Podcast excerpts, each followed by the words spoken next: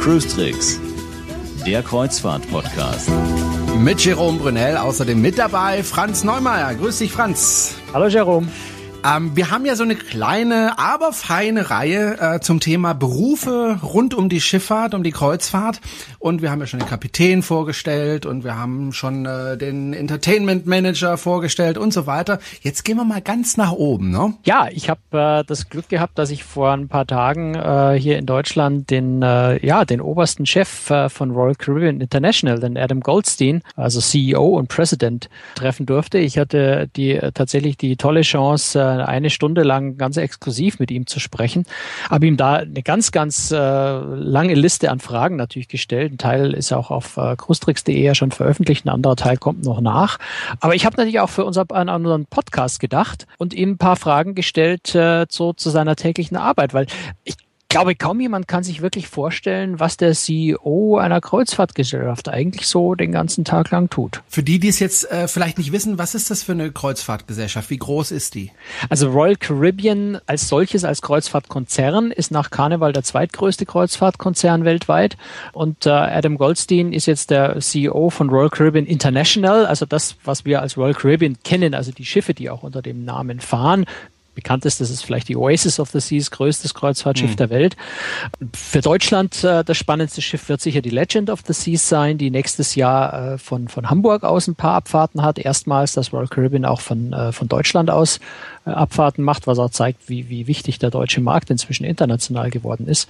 Und wie gesagt, äh, Adam Goldstein ist äh, der Chef äh, dieser Reederei, die eben die ganzen Schiffe, die auf Off the Seas enden, also Royal Caribbean International, äh, tatsächlich am Start hat. Hat er seinen Arbeitsplatz in Amerika, nehme ich an, ne? Der ist nicht ständig in Deutschland. Ja, ja, also da in, in Deutschland gibt es ein Büro von Royal Caribbean in, in Frankfurt, da habe ich ihn auch getroffen, äh, aber der Hauptsitz ist in Miami. Nicht in Hamburg? Nein, aber das kann ja noch kommen.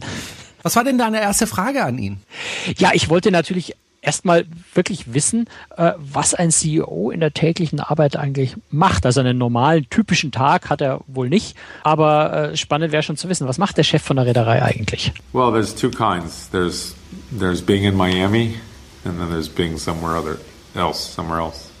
So in Miami, there tend to be a lot of meetings uh, with staff, the executive committee of the company, da gibt es zwei Bereiche, in Miami und abseits von Miami. In Miami gibt es eine Menge Meetings mit Mitarbeitern, Führungsteams des Unternehmens, Meetings zu Neubauten und Revitalisierungsprojekten, die einen großen Teil der Zeit beanspruchen. Und dann versuche ich wirklich regelmäßig, sagen wir, den Top 15 oder 20 Leuten in meinem Bereich Kontakt zu halten. Die meisten davon Vizepräsidenten. Ich bemühe mich, mit diesen Leuten regelmäßig in Vier-Augen-Gesprächen zu reden. Einmal im Monat oder zumindest vierteljährlich.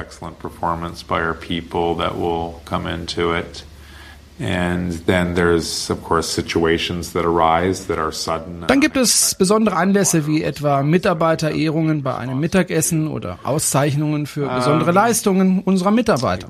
Und es ergeben sich natürlich unerwartete Situationen, die sofortige Reaktionen bedürfen, beispielsweise ein, eine Hurricane-Warnung.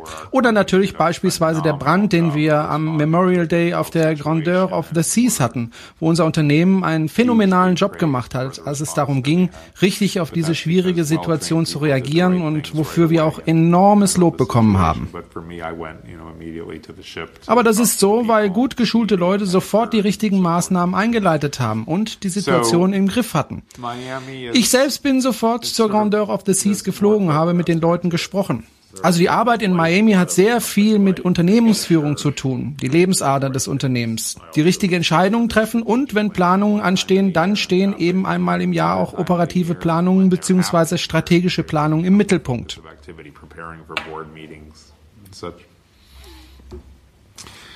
When I'm traveling, it tends to be a very hectic mix of wenn ich auf Reisen bin, dann ist das meist ein sehr hektischer Mix aus dem, was ich beispielsweise auch heute tue.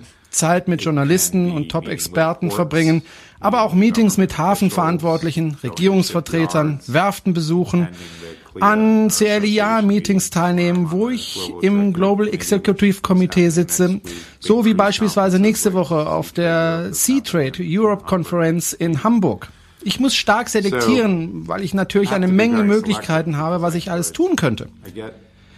So viel, dass ich 360 Tage im Jahr außerhalb des Headquarters in Miami verbringen könnte. Aber das würde weder für meine Familie noch fürs Geschäft gut funktionieren. Es ist eine Frage der Balance. Es gibt mehr Nachfrage nach meiner Zeit, als ich Zeit zur Verfügung habe. Also muss ich die besten Entscheidungen treffen, die ich kann und jeder um mich herum tut dasselbe mit seiner Zeit. Also ein sehr interessanter Mann, dieser Geschäftsführer, wenn ich das mal so mit dem deutschen Ausdruck bezeichnen kann. Ja, vor allem, äh, also ich, ich möchte, ja den Job nicht machen müssen. Also das ist schon ultra Stress. Ich bin mir sicher, dass er bei welcher Flugallianz er auch immer äh, regelmäßig fliegt, da garantiert den, den Senator oder noch einen höheren Status hat. Also er ist unglaublich viel unterwegs, hat mit wahnsinnig vielen Leuten daran zu tun ähm, und hat, wie er auch selber sagt, er hat eigentlich für alles nie so richtig die Zeit, die er sich gerne ausführlich nehmen wollte. Er muss gucken, wie er mit allem so halbwegs äh, zurechtkommt und, und jedem so halbwegs äh, ja, Zeit geben kann, die nötig ist.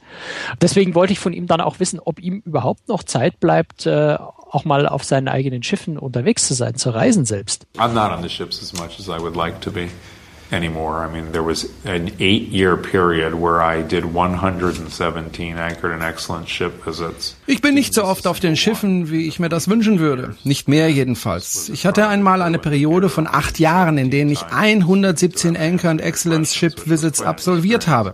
Ich habe keinen einzigen davon verpasst. Da habe ich auf dem Schiff vor der gesamten Crew 117 Mal zu den Leuten gesprochen und ihre Fragen beantwortet. Das war eine spannende Erfahrung. Und weil ich davor auch schon für den Hotelbereich auf unseren Schiffen verantwortlich war, habe ich, glaube ich, ziemlich, ein ziemlich gutes Gespür für das Leben an Bord entwickelt.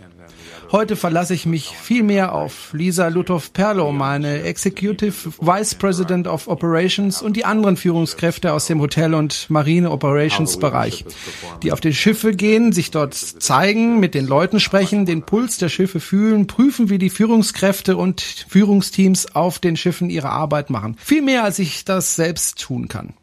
Ja, da habe ich ihm dann noch äh, die, die verbesserte Frage gestellt, wo die Antwort dann eigentlich schon klar war, wenn er schon kaum schafft, auf den eigenen Schiffen regelmäßig zu fahren. Aber trotzdem wollte ich wissen, er muss ja auch die Konkurrenz beobachten, ob er nicht auch ab und zu mal äh, auf, auf ein Schiff von der Konkurrenz geht und dort mitfährt, um sich das anzusehen. I'm trying to find time to cruise with us. I mean, I would love to. It would be great. I don't think I could probably go incognito at this point. Nein, ich versuche erst einmal Zeit zu finden, auf unseren eigenen Schiffen zu fahren. Ich würde das gerne machen, das wäre großartig, aber ich glaube, ich könnte das wahrscheinlich nicht inkognito tun, zumindest nicht bei den großen Reedereien. Also ist es wahrscheinlich besser, Leute dahin zu schicken, die gute Beobachter sind, aber nicht erkannt werden. Und ich bin mir sicher, dass andere Reedereien mit uns dasselbe machen. Wenn ich das selbst machen würde, bekäme ich auch ab dem Moment, in dem ich erkennt, erkannt würde, kein realistisches Bild mehr. Also ist es wohl besser, da andere Leute zu schicken. Jerome, du wolltest, äh, du, du hast mir gesagt, du willst unbedingt äh, eine Frage von ihm beantwortet ja, ja, haben. Ja, ja, äh, ob, ob er als Chef äh, auch mal selber an Steuer darf. Und ich wollte, also Genau. ich habe ihn wirklich gefragt, äh, er als CEO von, äh, von einer Reederei, ob er das ich vielleicht doch ab und zu mal darf. Zumindest mal so ein bisschen halten, richtig steuern, ja wohl nicht, aber wenigstens mal so die Hand ans Steuer legen. Yeah, but I, I did. I did uh, speak over the PA system. Nein, aber ich habe immerhin schon einmal eine Ansage an Bord gemacht, als ich vor kurzem auf der Grandeur of the Seas ging. Das war das erste Mal, dass ich auf dem kompletten Schiff über die Lautsprecher zu hören war. Das war eine neue Erfahrung. Nein, ich glaube, dass die Schiffe teuer und wertvoll genug sind, dass ich das Steuern den lizenzierten Offizieren überlassen sollte. Ich bleibe bei meinem Auto. Ja, ich, ja, ich, ich glaube ja, dass er im, im, im Auto mehr anrichten kann als, äh, als auf dem Schiff. Ja, wobei, wir haben uns ja, als, als der O-Ton gerade lief, haben wir uns ja gestritten. Heißt es Grandeur of the Seas oder Grandeur of the Seas? Äh, Ich bin ja der Meinung, Grandeur ist ein französisches Wort und da ich Franzose bin, muss das eigentlich auch Grandeur of the Seas ausgesprochen werden. Du bist der anderer Meinung. Ich finde, dass Grandeur wunderbar klingt. Siehst du? Aber es sind nun mal Amerikaner, die sagen da Grander dazu. Da kommt man wohl nicht umhin, äh, das so auszusprechen. Als ich Kapitän Kjell Holm, äh, Kapitän der Mein Schiff zweimal gefragt habe, äh, ob er auf See Urlaub macht, ähm, hat er mir geantwortet, bloß nicht. Ja? Äh, hast du diese Frage auch an den CEO gestellt? Na klar habe ich die gestellt und die Antwort fiel bei ihm ein bisschen anders aus. Sometimes we do cruises, but not enough. But that's a part. They, my family loves them and wants to go, and I'm sure. Manchmal machen wir wirklich eine Kreuzfahrt, aber nicht oft genug. Meine Familie liebt das und ich bin mir sicher, wir werden mit der Quantum of the Seas fahren, sobald wir das nach ihrer Indienststellung organisieren können. Ich werde natürlich viel an Bord sein, wenn wir das neue Schiff vorstellen und dann werden wir das nochmal als Familienurlaub machen. Aber wir haben ein Grundstück in Maine im Nordosten der USA und ich und meine beiden Kinder verbringen im Sommer sehr viel Zeit dort. Wir fühlen uns mit diesem Bundesstaat sehr verbunden und lieben es dort zu sein. Wir versuchen dort so oft wie möglich zu sein. Und wir haben einen Familienskiurlaub geplant für den Jahreswechsel mit der erweiterten Familie, meinen Geschwistern und deren Familien. Wir freuen uns sehr darauf, weil ich einen Bruder habe, der mit seiner Familie in Japan lebt und ein anderer lebt mit seiner Familie in Seattle und einer der beiden hat kürzlich ein Mädchen adoptiert. So wie sie heute existiert, hat sich die ganze Familie noch nie zur selben Zeit am selben Ort getroffen. Also hoffen wir, dass das im Dezember klappt. Das sind einige der Dinge, die wir machen.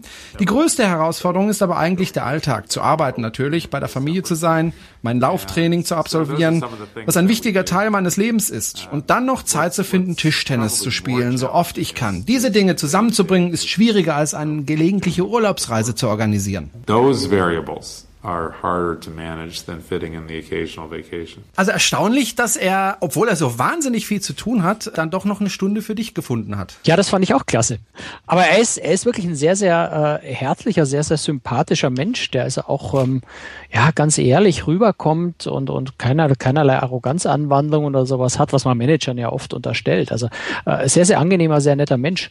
Und ich habe ihn ja auch das eine oder andere Mal, nicht allzu oft, aber das eine oder andere Mal auch schon auf Schiffen erlebt, gerade so bei Neuvorstellungen. Mhm. Ähm, er hat ja vorhin Tischtennis angesprochen. Er ist auch jemand, der, der eigentlich immer zu haben ist, mal schnell für ein Tischtennisturnier oder sowas. Ähm, meistens gewinnt er die auch, weil er ist nämlich richtig, richtig gut. Mhm. Ähm, da unterschätzt man Leute auch manchmal in solchen Positionen. Also Tischtennisplatten sind äh, auf Royal Caribbean Schiffen eigentlich immer Pflicht, allein schon, weil der CEO dort spielen will. Wobei, wenn er auf Reisen ist mit seiner Familie, ich wollte nicht derjenige sein, der seine Kabine aufräumen muss. Da hätte ich, glaube ich, richtig Angst. Kann für den Kabinensteward ein bisschen Stress bedeuten, glaube ich auch.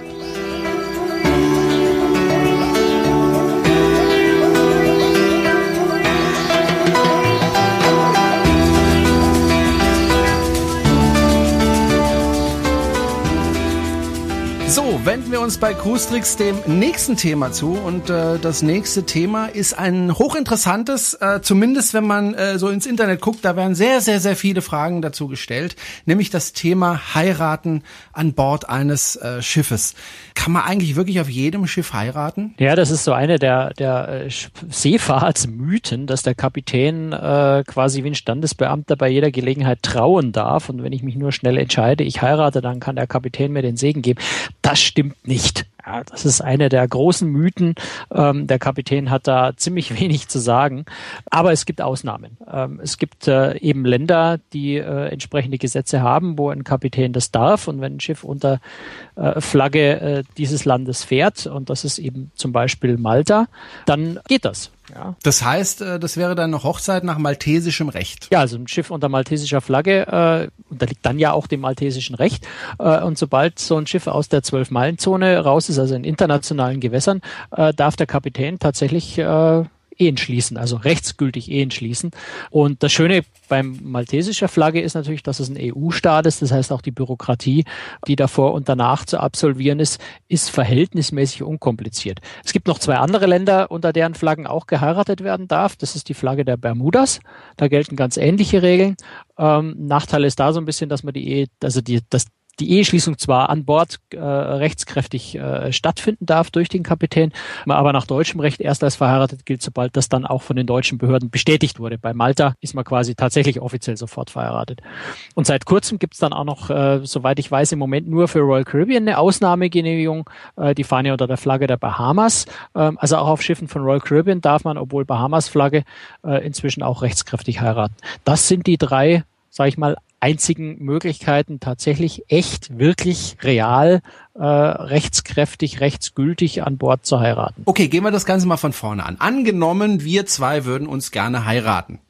Das macht die Sache noch ein bisschen schwieriger. Also lass uns okay. mal vielleicht äh, eine Mann-Frau-Hochzeit. Ich habe ehrlich gesagt keine Ahnung. Ich bin mir ganz sicher, dass nach maltesischem Recht eine gleichgeschlechtliche Hochzeit das gibt's da äh, nicht, nicht möglich. Also ja. in, in Malta bin ich mir da absolut sicher, dass es das nicht gibt. Insofern lass uns vielleicht mal ähm, eine gleich äh, eine, eine, eine nicht gleichgeschlechtliche Hochzeit ähm, annehmen. Das macht die Sache ein bisschen einfacher. Gut, also ich heirate jetzt, ja, äh, oder ich möchte es gerne tun auf einem Schiff. Äh, wie gehe ich da eigentlich vor? Naja, als erstes musst du natürlich mal gucken, dass du ein, eben ein Schiff findest, was unter maltesischer Flagge äh, fährt. Das wäre TUI Cruises, also mein Schiff 1, mein Schiff 2 und auch mein Schiff 3 und mein Schiff 4 werden unter maltesischer Flagge fahren. Und vorher ähm, muss ich natürlich eine Frau finden, die damit einverstanden ist. Davon bin ich jetzt mal ausgegangen. Dass, du bist ja schon verheiratet, aber also in diesem theoretischen Fall, ja, du musst natürlich also ganz alleine heiraten, macht irgendwie keinen großen Spaß. Ähm, also erstmal brauchst du die Frau, ja. ja. Die Frau muss das dann mit dem Heiraten auf dem Schiff genauso lustig finden wie du. Und ihr müsst euch darüber irgendwie so ein bisschen einig sein. Muss ich die fragen vorher, oder? ja, das, kann, das, das überlasse ich dir. Also du kannst natürlich das Risiko eingehen, die ganze Hochzeit an Bord planen, was nebenbei bemerkt auch kein wirklich billiger Spaß ist. Das mhm. kann man sich natürlich vorstellen, wenn die Reederei das organisiert, dass sie da auch ein bisschen Hochzeitsplaner spielt und entsprechend äh, ja in, in, in dein mhm. Geldbeutel langt. Also ein billiger Spaß ist das Ganze nicht, aber das ist an Land jetzt auch nicht, wenn man ehrlich ist. Und äh, also du kannst natürlich sagen, ich, ich plane das einfach mal und äh, frage dann meine Frau so beim Einsteigen an Bord oder in der in der Insel, bevor die Hochzeit geplant ist, frage sie, ob sie mich heiraten will. Schon ein nettes Risiko. Da musst du dir schon sehr viel Selbstsicherheit aufbauen, um dich das zu trauen. Aber ich glaube, es ging ja. Also ich, ähm, naja gut, du musst natürlich vorher, ich, ich glaube, es funktioniert nicht, weil ja. du musst natürlich vorher die Papiere an Land äh, beantragen. Also du musst schon ein bisschen Papierkram zusammentragen. Äh, ich glaube, unbemerkt von deiner Frau würdest du das nicht hinkriegen. Von deiner ja. hoffentlich Zukunft. Das heißt aber, ich muss, bevor ich überhaupt aufs Schiff gehe, erstmal Kontakt aufnehmen mit der Reederei und ich muss auch äh, mit dem Standesamt an meinem Wohnort Kontakt aufnehmen. Ja, also eigentlich wie bei jeder normalen Hochzeit ja auch. Also ich weiß gar nicht, zu meiner Zeit musste man noch ein Aufgebot bestellen. Ich glaube, sowas gibt's. Ich weiß nicht, ob es das noch gibt oder ob es da nur die Fristen verkürzt wurden. Aber jedenfalls muss man natürlich mit den Behörden Kontakt aufnehmen. Du musst Papiere äh, zusammensammeln. Im Zweifel brauchst du eine beglaubigte Geburtsurkunde und solche Dinge. Du brauchst ja, glaube ich, auch noch irgendwie. Ich, es ist schon so lange her, dass ich geheiratet habe. Aber ich glaube, da braucht man auch irgendeinen Nachweis, in dem, in, aus dem hervorgeht, dass man nicht schon verheiratet ist. Also Richtig, ja. Man muss ein paar Papiere beibringen. Sei das, froh, dass äh, du keine Chinesin geheiratet hast wie ich. Da ist es noch aufwendiger. Das ist die helle Freude wahrscheinlich bürokratisch. Ne? Und ich liebe Bürokratie. Gut, also ich mache erstmal also die ganze Zeug. Blenden wir das mal aus, was ja. man für eine normale Hochzeit auch ja. braucht, weil zugegebenermaßen kenne ich mich da jetzt im Detail nicht mehr aus, weil bei mir ist es schon lang her und ich habe mhm. keinesfalls vor, noch mal ein zweites Mal zu heiraten irgendwann. Gibt's jetzt auch keinen Anlass dazu. Sagt er jetzt nur, weil seine Frau zuhört. nee, ich glaube, die hört jetzt auch gar nicht zu. Das, äh, aber sie wird vielleicht irgendwann mal zuhören. Ja. Nein, also sei es drum. Die normalen Papiere, normalen Unterlagen, all das brauche ich natürlich gar keine Frage. Das Wichtigste ist vor allem auch auf dem Termin ein Schiff zu kriegen, weil ich kann jetzt nicht äh, an Bord gehen und, und zum Kapitän wackeln am, am äh, Cocktailempfang des ersten Abends und ihm meine Papiere hinhalten und sagen, ich möchte jetzt heiraten dann wird er lachen äh, und sagen, vielleicht das nächste Mal. Also bei TUI Cruises zum Beispiel ist es äh, weitgehend so, dass pro Reise nur eine Hochzeit auch tatsächlich durchgeführt wird, muss auch am Seetag sein. Das, See, äh, das Schiff muss ja äh, außerhalb der Zwölf-Meilen-Zone, also äh, in internationalen Gewässern unterwegs sein und der Kapitän muss einfach auch Zeit dafür haben. Während er gerade ein Anlögemanöver macht, kann er, kann er einen nicht nebenbei mal schnell trauen. so, das heißt, das Wichtigste und deswegen können wir das jetzt auch im Herbst diskutieren, obwohl natürlich die romantischsten Hochzeiten im Mai stattfinden. Guter Zeitpunkt, wenn man vorhat, auf dem Schiff zu heiraten, jetzt für den Mai schon mal vorauszuplanen. Wenn man Glück hat, kriegt man noch einen Platz, äh, also einen Slot äh, auf dem Schiff, wo noch sich auf einer Reise keiner trauen lassen will. Also das ist so das Wichtigste und auch die langfristigste Planung, die man braucht. Man muss sicherstellen, dass die Reederei auch wirklich Zeit hat, der Kapitän Zeit hat, äh, auf einer bestimmten Reise mich auch tatsächlich trauen zu lassen. Danach kann man die ganze restliche Planung angehen. Gut. Wie gesagt, wichtig erstmal TUI Cruises als deutsche Reederei, äh, Sea Cloud Cruises im Übrigen auch, wer es besonders romantisch auf einem Segelschiff haben will, auch da ist das möglich, entsprechend noch ein Kick teurer, äh, aber vielleicht auch noch mal ein ganzes Stück exklusiver.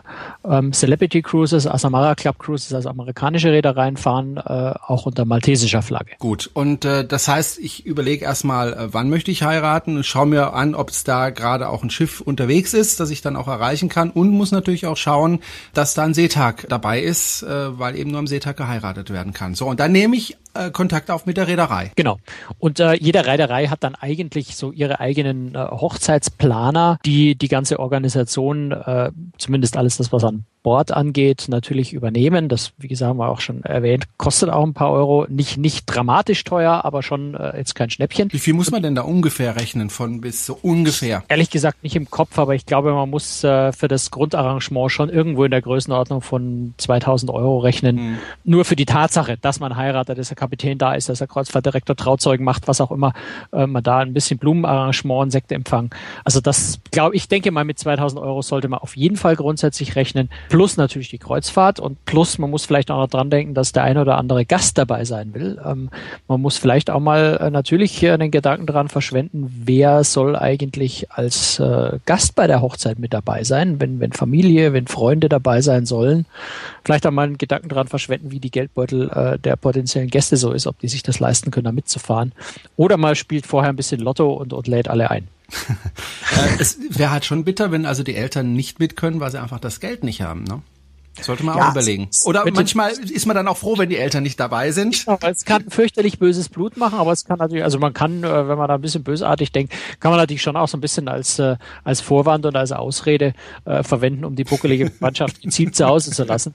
Ähm, man muss ja auch nicht unbedingt im Mittelmeer heiraten, man kann ja auch vielleicht einfach mal auf einer Asienkreuzfahrt heiraten, ganz mhm. weit weg fliegen, äh, damit es so richtig teuer wird. Und die Leute, die partout nicht dabei haben will, denen muss man da einfach klären, tut mir leid, aber wir heiraten nur einmal im Leben und es ist unser absoluter Traum, auf einem Kreuzfahrtschiff kreuzen vor äh, Bali zu heiraten. Und äh, tut mir leid, wenn ihr euch da, wenn ihr da nicht dabei seid, wir machen dann hinterher halt eine kleine Party. Also ja, wenn man will, kann man das schon auch als als, als Aus, Ausrede benutzen, einfach seine Ruhe zu haben mhm. während seiner Hochzeit. Ähm, das muss jeder für sich jetzt selber entscheiden. Da will ich, da will ich auch gar nicht groß ähm, äh, Empfehlungen aussprechen. Das muss jeder mit sich selber ausmachen. Du hast es gerade schon so ein bisschen gestreift. Äh, der Kapitän verheiratet einen natürlich. Die Trauzeugen kann man sich entweder selber mitbringen, aber man kann eben auch auf die Besatzung zurückgreifen. Ja, klar. Also, also zum Beispiel der Kellner, der mich jeden Tag da schön bedient hat und der super nett ist, das, der könnte theoretisch dann auch Trauzeuge werden. Der wird sich sicher sogar sehr freuen drüber, ja. Mhm. Also ganz ehrlich, da bin ich jetzt auch rechtlich wieder nicht bewandert genug, ob ein philippinischer Staatsbürger nach deutschem Recht Trauzeuge sein oder nach maltesischem Recht Trauzeuge sein. Ich sagen, das sollte schon möglich sein. Also im, im schlimmsten Fall müsste man einen, einen Proforma Trauzeugen äh, benennen und in Wirklichkeit dann äh, den, den Kellner trotzdem mit dazu nehmen. Ich glaube, das lässt sich irgendwie arrangieren. Also ich habe es zumindest mal in dieser Fernsehserie, das kleiner Fernsehtipp, Freitagabends, ich weiß nicht, ob es noch läuft, Freitagabends auf dem Hessischen Rundfunk läuft eine Fernsehserie über ein Kreuzfahrtschiff und die Leute, die dort arbeiten. Und deswegen kam ich auch drauf, weil da tatsächlich ein Kellner für ein deutsches äh, Paar den Trauzeugen gespielt hat. Ja, wobei diesen Fernsehserien, ich ja. weiß nicht, welche du jetzt meinst. Ähm, ist, ich bin mir nicht ganz sicher, ob das jetzt so eine Serie ist, wo, wo alles wirklich authentisch ist. Äh, also es gibt ja eine, es gibt, es gibt welche, die mit, auf mein, äh, auf, mit TUI Cruises gedreht wurden. Das sind dann reale Hochzeiten. Mhm. Äh, es gibt aber natürlich, und, und das ist der andere Aspekt, auf den wir noch kommen können. Es gibt äh, auch schöne Zeremonien, die sich wie eine Hochzeit anfühlen, äh, die nur einfach rechtlich nicht bindend sind. Mhm. Äh, also auf der, diese, die Serie mit, mit, mit der äh, Albatros, das haben ja regelmäßig Leute an Bord geheiratet. Das waren keine rechtsgültigen Hochzeiten. Äh, ähm, das äh, waren wunderschöne Zeremonien, die bestimmt auch unglaublich romantisch und toll sind und äh, man spart sich damit natürlich auch den ganzen Bürokratiekram, wenn man sich um keine Rechtsgültigkeit äh, der, der Ehe scheren muss. Insofern kann das schon auch von der Romantik her eine ganz, ganz schöne Geschichte sein, an Bord äh, zu heiraten, auch wenn faktisch es natürlich keine Hochzeit ist, sondern man dann mhm. einfach danach nochmal zum Standesbeamt gehen muss äh, und dort so offiziell die Unterschrift leisten muss, um tatsächlich verheiratet zu sein. Oder man kann eben auch sein Eheversprechen einfach nochmal wiederholen und das in das der Zeremonie. Auch, das ist auch eine ganz schöne äh, Sache, die viele Reedereien anbieten. Manche verlangen da auch richtig viel Geld für solche Zeremonien, bei anderen äh, kann das auch der Bordfahrer zum Teil äh, umsonst, kostenlos einfach äh, auch nochmal eine schöne kleine Zeremonie abhalten, wo man sein Eheversprechen erneuert. Also all sowas geht. Gerade bei den Amerikanern ist diese Erneuerung des Eheversprechens zu einem runden Hochzeitstag äh, eigentlich sehr, sehr beliebt. Und die eine oder andere Reederei lässt dann schon durchaus auch bei dem runden, Hochze äh, runden Hochzeitstag auch mal den Kuchen am Abend mit einer Kerze springen und, und singt für, die, äh, für das Jubilä äh, Jubiläumspaar.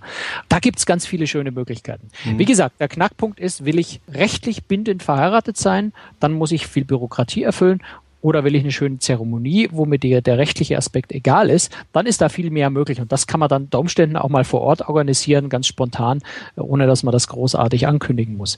Wir haben eine Sache noch vergessen und die ist mir mhm. wichtig zu erwähnen. Es ist nicht nur die maltesische Flagge natürlich relevant, äh, sondern es ist auch die äh, Flagge der Bermudas, äh, wo eben das rechtlich auch möglich ist.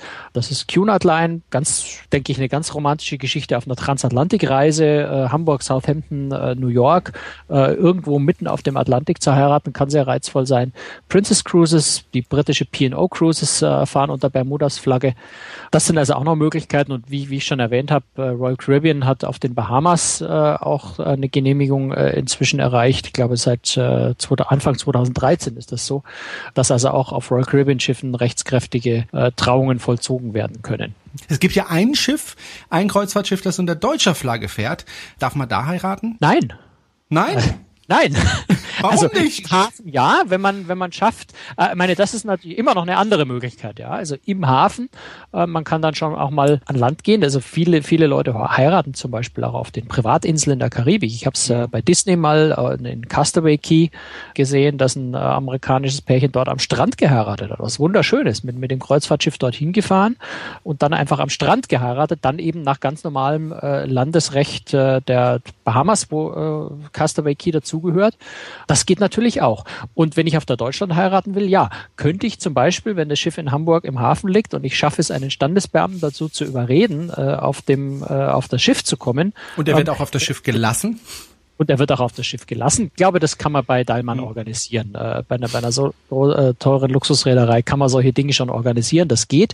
Wie gesagt, wenn ich einen Standesbeamten finde, der flexibel genug ist, tatsächlich dann an Bord zu kommen, ginge das im Hafen. Solange das Schiff im Hafen wirklich festgemacht liegt. Sobald es ablegt, äh, wäre das nach deutschem Recht nicht mehr möglich. Gut, also halten wir fest, äh, zu heiraten an Bord ist schön, aber richtig teuer, ähm, aber lang nicht so teuer, wie einem die Ehe dann später vielleicht zu stehen kommt.